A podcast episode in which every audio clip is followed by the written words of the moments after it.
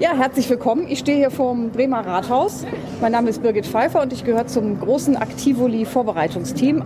Und jeder Mensch, der oder die sich in Bremen freiwillig engagieren möchte, kann hier ihr Engagement finden. Mika, der Podcast rund um Sozialpolitik, Sozialwirtschaft, Diakonie und Kirche. Hallo, heute sendet Mika mal wieder aus dem hohen Norden, nämlich aus Bremen. Ich bin Regina Bukowski, Pressesprecherin der Diakonie Bremen und grüße alle Hörerinnen und Hörer ganz herzlich. Toll, dass Sie wieder dabei sind. Ich habe nämlich heute auch eine ganz spannende Gesprächspartnerin und freue mich sehr auf das Gespräch. Und heute zu Gast bei Mika?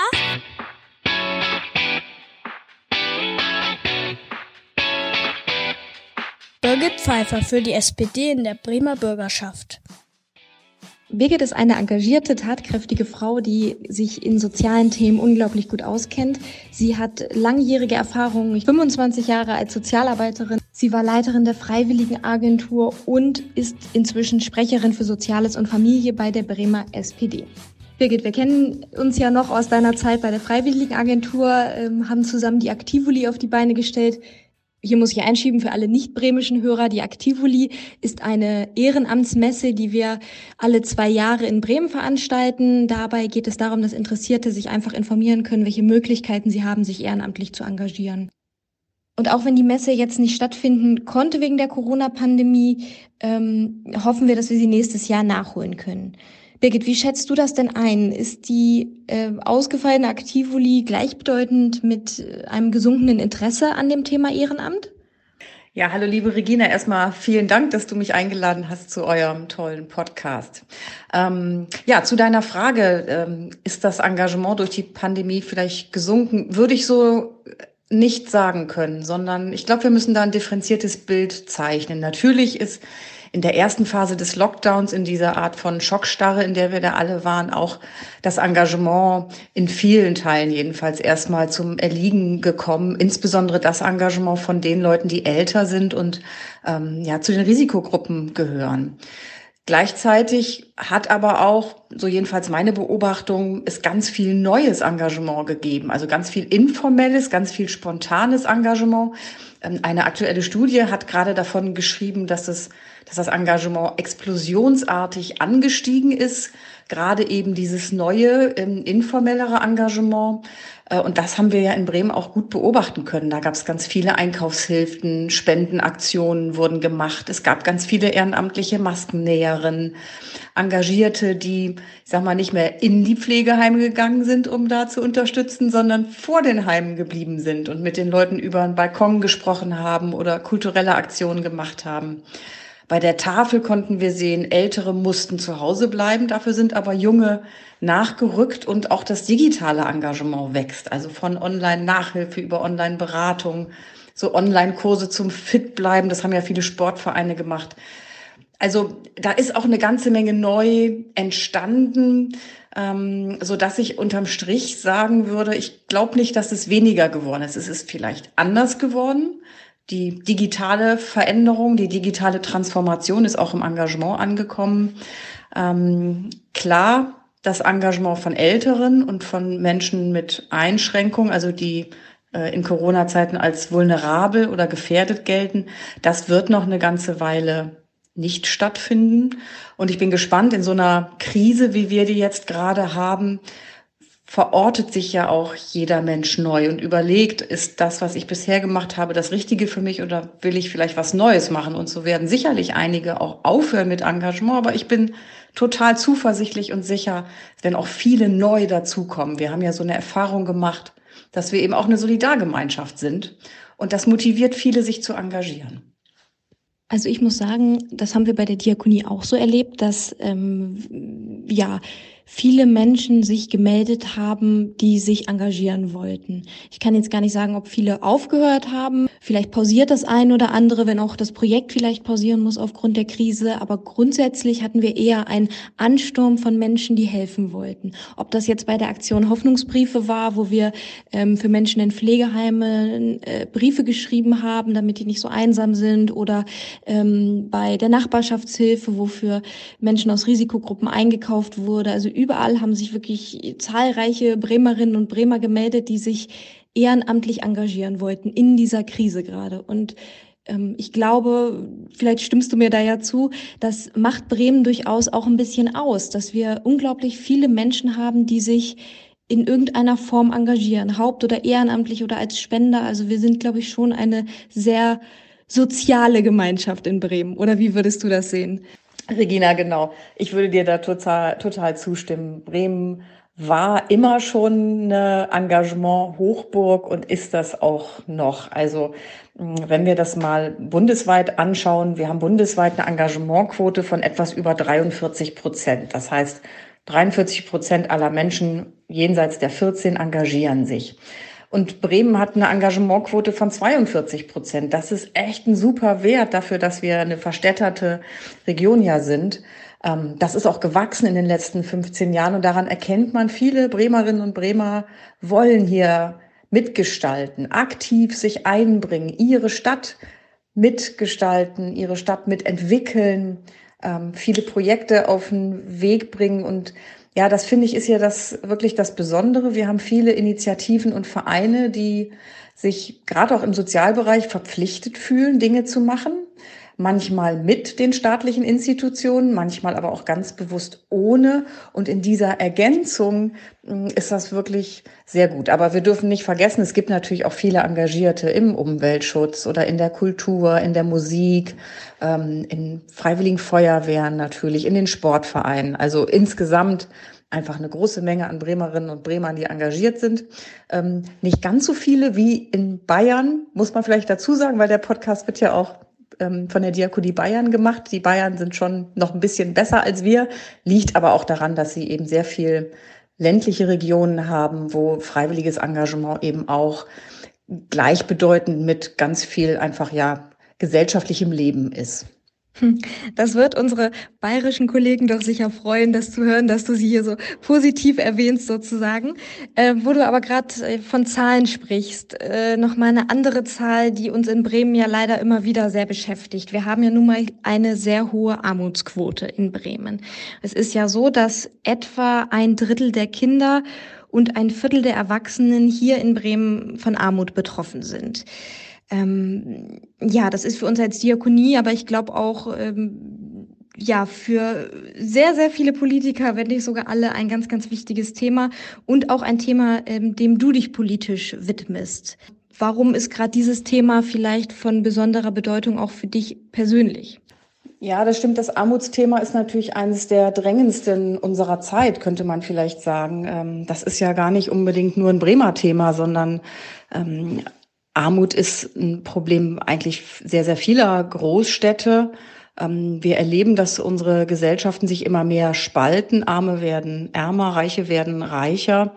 Ähm, und das bildet sich, also diese, diese Phänomene bilden sich in den Großstädten eben besonders deutlich ab, gerade in solchen Städten, die wie Bremen einen tiefgreifenden Strukturwandel erlebt haben. Und man muss auch sagen, Großstädte ziehen oft ich sag mal, ärmere Menschen an, weil es hier häufig, und das ist in Bremen eben sehr besonders der Fall, eine bessere soziale Infrastruktur für Menschen mit geringem Einkommen ist. Also gerade diese vielfältige Projektelandschaft, die wir haben, die vielfältigen Auffangsysteme, die wir haben, ein Programm wie Wohnen in Nachbarschaften, das ganz gezielt in den Quartieren mit den Menschen, die dort sich engagieren, aber auch beruflich arbeiten, also die genau vor Ort versuchen, was zu entwickeln, das Menschen auch Wege, Wege aus der Armut zeigt. Also gerade, dass wir solche Programme haben, führt dann irrsinnigerweise auch dazu, dass eben mehr Menschen hierher kommen, weil sie sagen, ja, wenn ich irgendwo eine Chance habe, dann in Bremen, weil da kümmert sich jemand.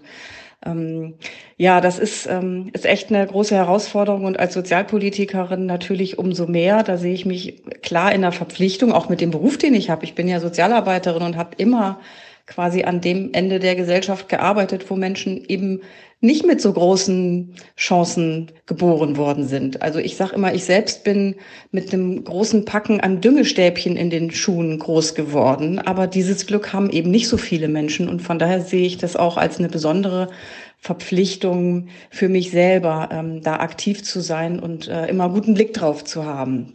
Aber ansonsten muss man natürlich sagen, als Sozial- und Familienpolitikerin, das sind ja so die beiden großen Felder, die ich beackere, das ist natürlich ein total breites Feld. Ähm, und ich versuche eigentlich alle Themen da im Blick zu behalten.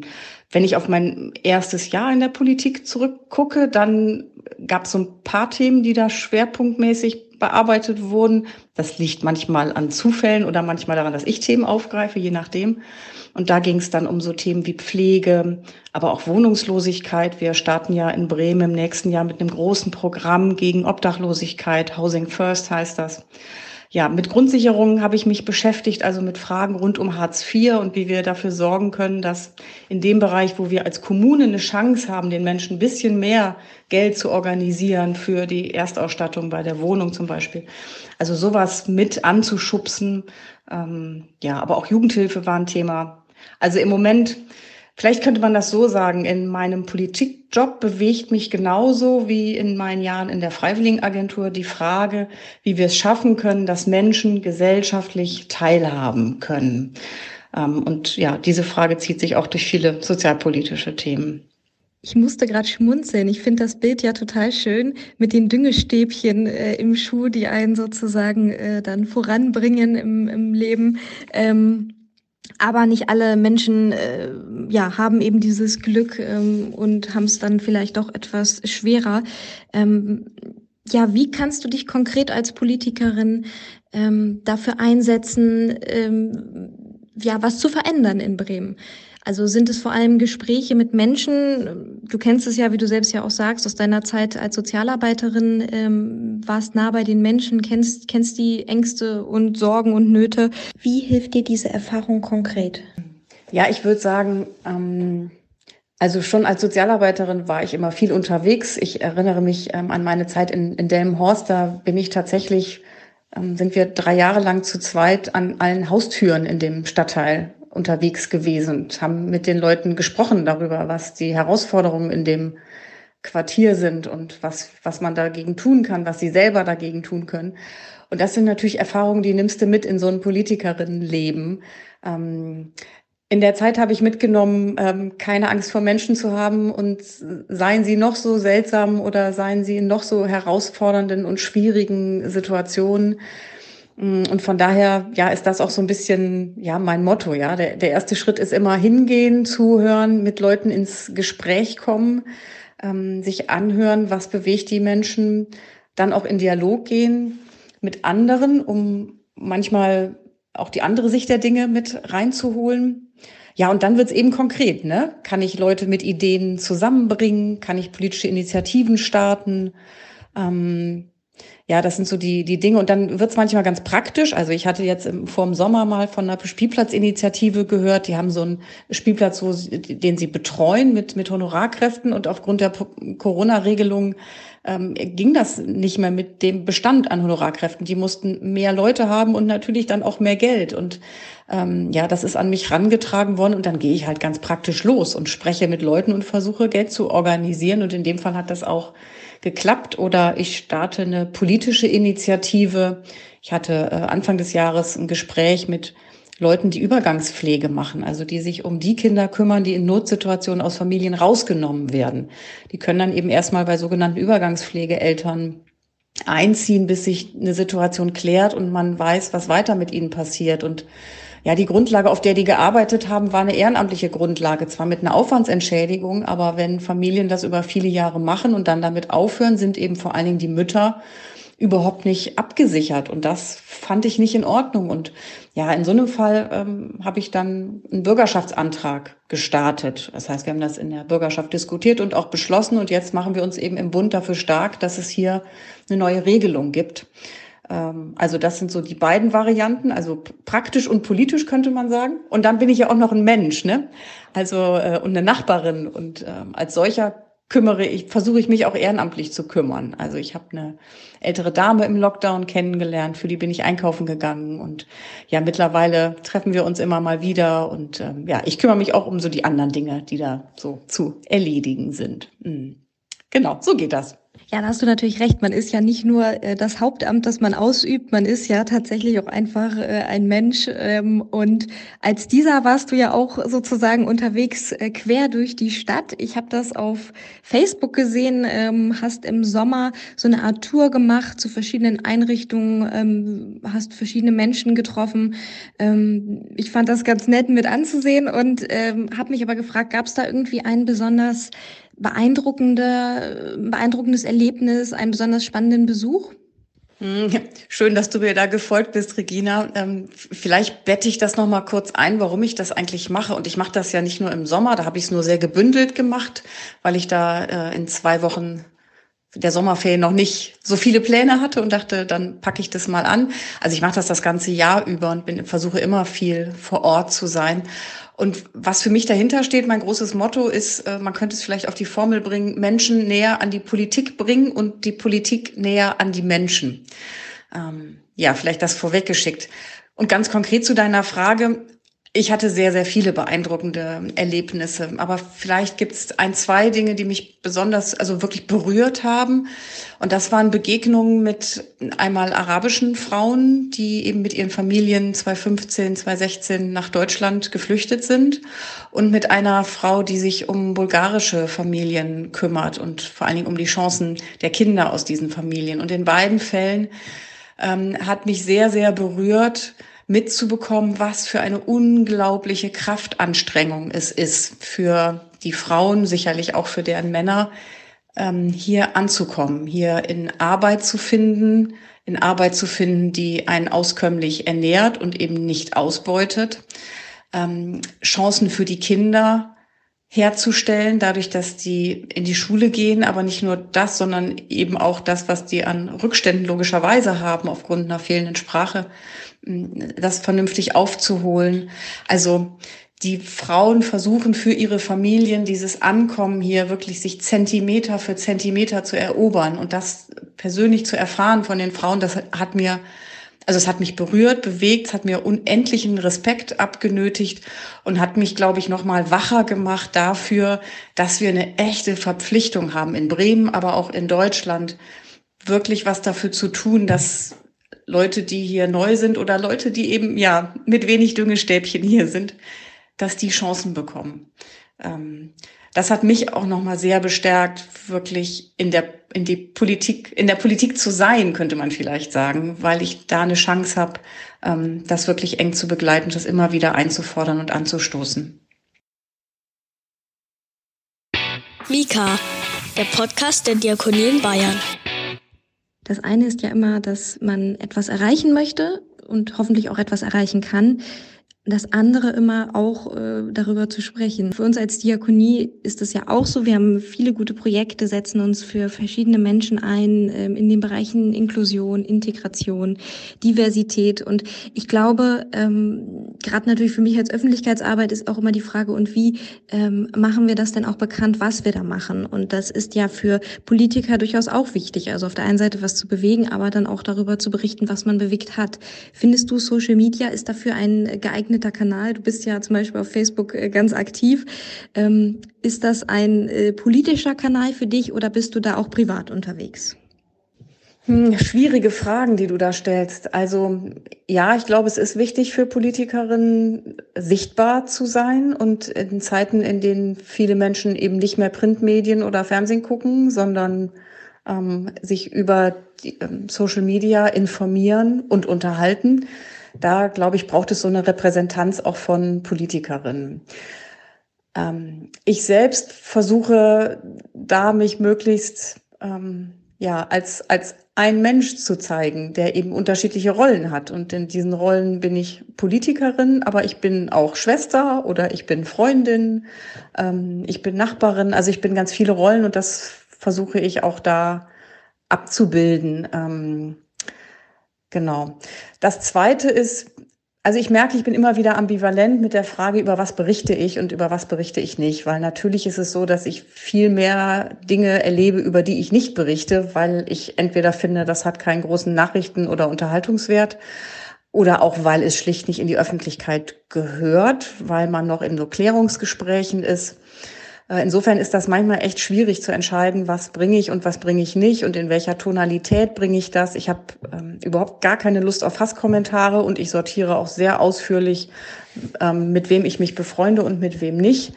Ähm, also insofern, ja, habe ich da auch eine Ambivalenz und ungefähr einmal im Monat denke ich, ich sollte raus aus den sozialen Medien und ähm, ungefähr einmal im Monat, nämlich genau zehn Minuten danach, entscheide ich dann auch wieder, nee, komm, mach weiter. Und ich gestehe, ein bisschen Spaß macht's mir auch.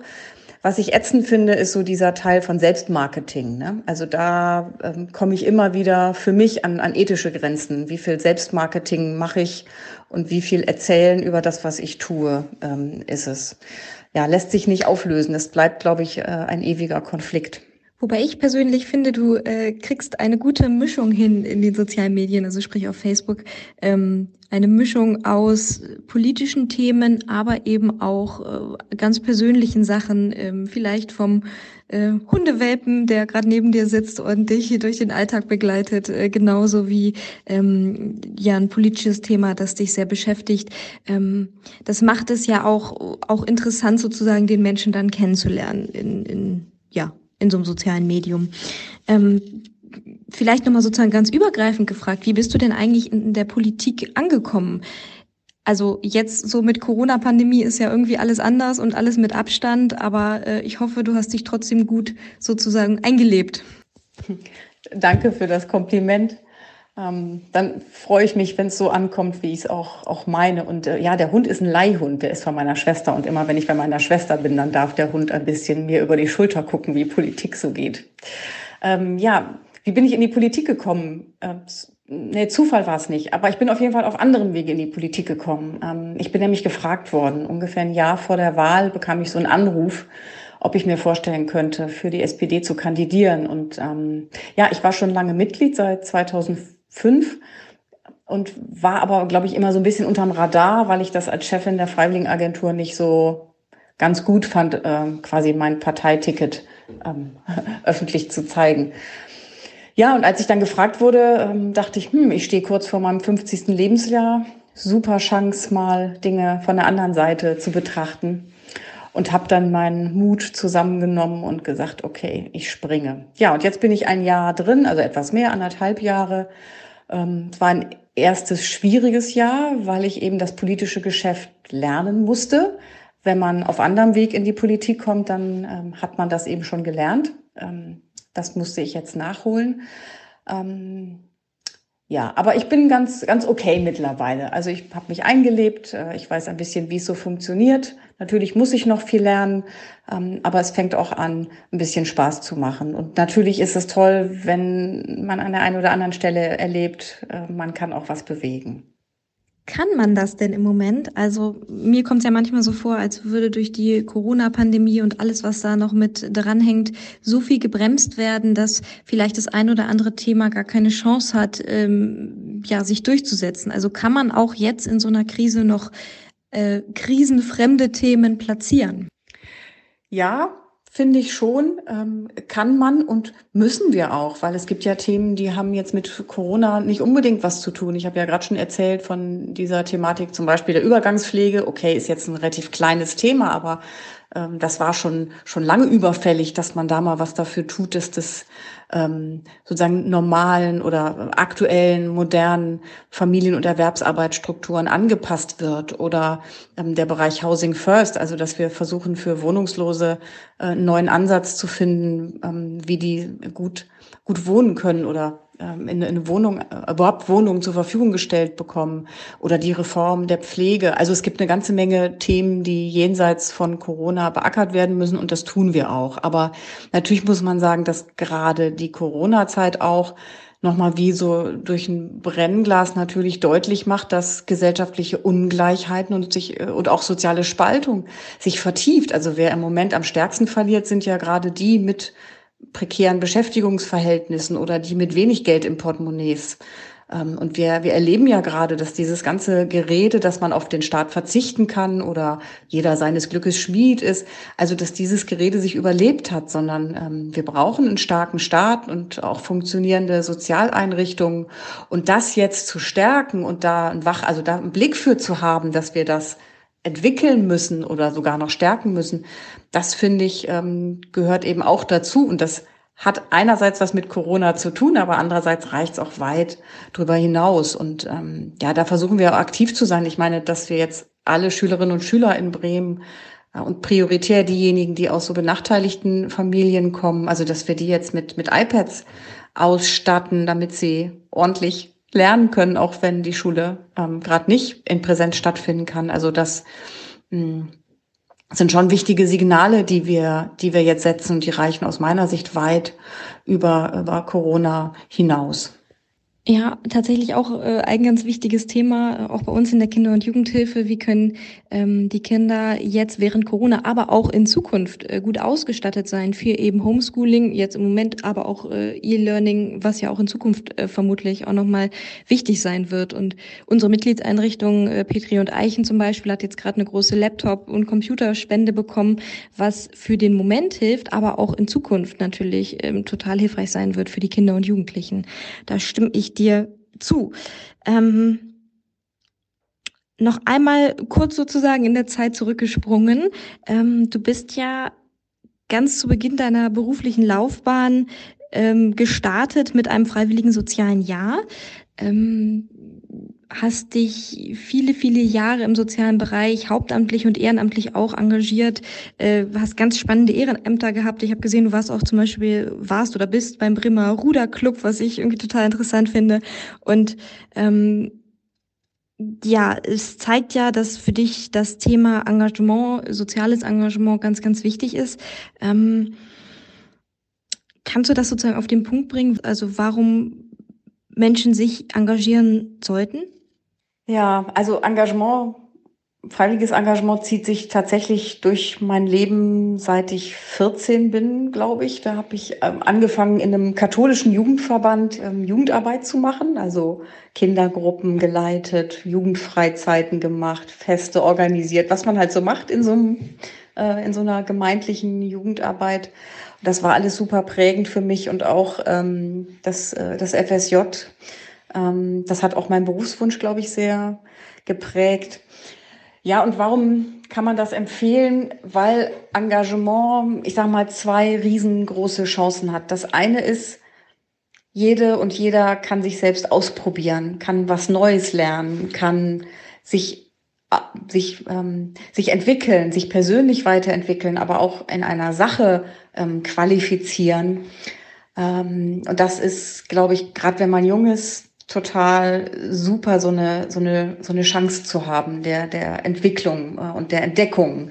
Und das Zweite finde ich, ähm, und da kommen wir eigentlich zu dem, wofür freiwilliges Engagement eigentlich steht, und das ist nämlich, dass wir tatsächlich die Welt im Kleinen und Großen verändern können. Also Engagement leitet sich ja davon ab, dass wir eben alle Bürgerinnen und Bürger, Einwohnerinnen und Einwohner einer Gemeinde sind, äh, eines Bundeslandes, eines Staates und ähm, ja, in so einer Demokratie haben wir eben eine wichtige Rolle. Alle Macht geht vom Volke aus, steht schon im Grundgesetz. Und das beschränkt sich eben nicht nur auf Wahlen, sondern das ist viel größer gedacht. Ja, die Idee dahinter ist, dass wir Menschen eben unsere Gesellschaft mitgestalten. Im ganz Kleinen wie im ganz Großen. Mal mit einem Kreuz, aber mal eben auch mit einem freiwilligen Engagement, was vielleicht in dem einen Fall helfend ist und in dem anderen Fall ähm, vielleicht auch sogar politisch ausgerichtet ist. Also nicht parteipolitisch, aber im Rahmen einer Initiative zum Beispiel. Ähm, und von daher finde ich, äh, ja, kann man das und muss man das empfehlen. Es bleibt jedem frei und jeder Person frei, ob sie es tut. Aber ich würde sehr empfehlen, für mein Leben war und ist es prägend und ich habe unheimlich viele tolle, bereichernde Erfahrungen da gemacht. Das ist eigentlich schon ein ganz, ganz schönes Schlusswort. Ich habe aber noch eine letzte Frage, die ich dir stellen möchte. Wenn du dir für Bremen irgendetwas wünschen könntest, jetzt mal abgesehen davon vielleicht, ähm, dass es die Corona-Krise nicht, äh, nicht mehr gibt oder nicht gegeben hätte. Ähm, also wenn du dir ganz frei für Bremen einen Wunsch erfüllen könntest, welcher wäre es? Liebe Regina, das ist total gemein, diese Frage, weil natürlich ist mein allererster großer Wunsch, dass wir gut durch die Corona-Pandemie kommen, dass wir gut aufeinander Acht geben, uns solidarisch verhalten, ähm, völlig klar. Aber mein zweiter großer Wunsch, und damit würde ich gerne enden, ist Düngestäbchen für alle. Ja, super. Da haben wir doch das schöne Bild nochmal, genau, dass alle gute Chancen haben und alle ähm, gleich teilhaben können und alle ein schönes äh, Leben in Bremen, aber auch auf der ganzen Welt ähm, führen können mit allen Möglichkeiten. Das finde ich ist doch ein sehr, sehr, sehr schöner Wunsch, der sozusagen im Bild der Düngestäbchen steckt. Birgit, ich danke dir ganz, ganz herzlich für das spannende und schöne Gespräch. Mika, der Podcast rund um Sozialpolitik, Sozialwirtschaft, Diakonie und Kirche. Das war's schon wieder mit der neuen Folge von Mika. Ich danke ganz herzlich fürs Zuhören. Weitere Informationen findet ihr wie immer in den Show Notes. Und äh, zum Abschluss sende ich ganz liebe Grüße aus Bremen und ja, bleibt gesund. Diese Ausgabe von Mika ist eine gemeinsame Produktion des Diakonischen Werkes Bayern und des Diakonischen Werkes Bremen. Mehr über Mika finden Sie im Internet unter www.diakonie-bayern.de slash podcast.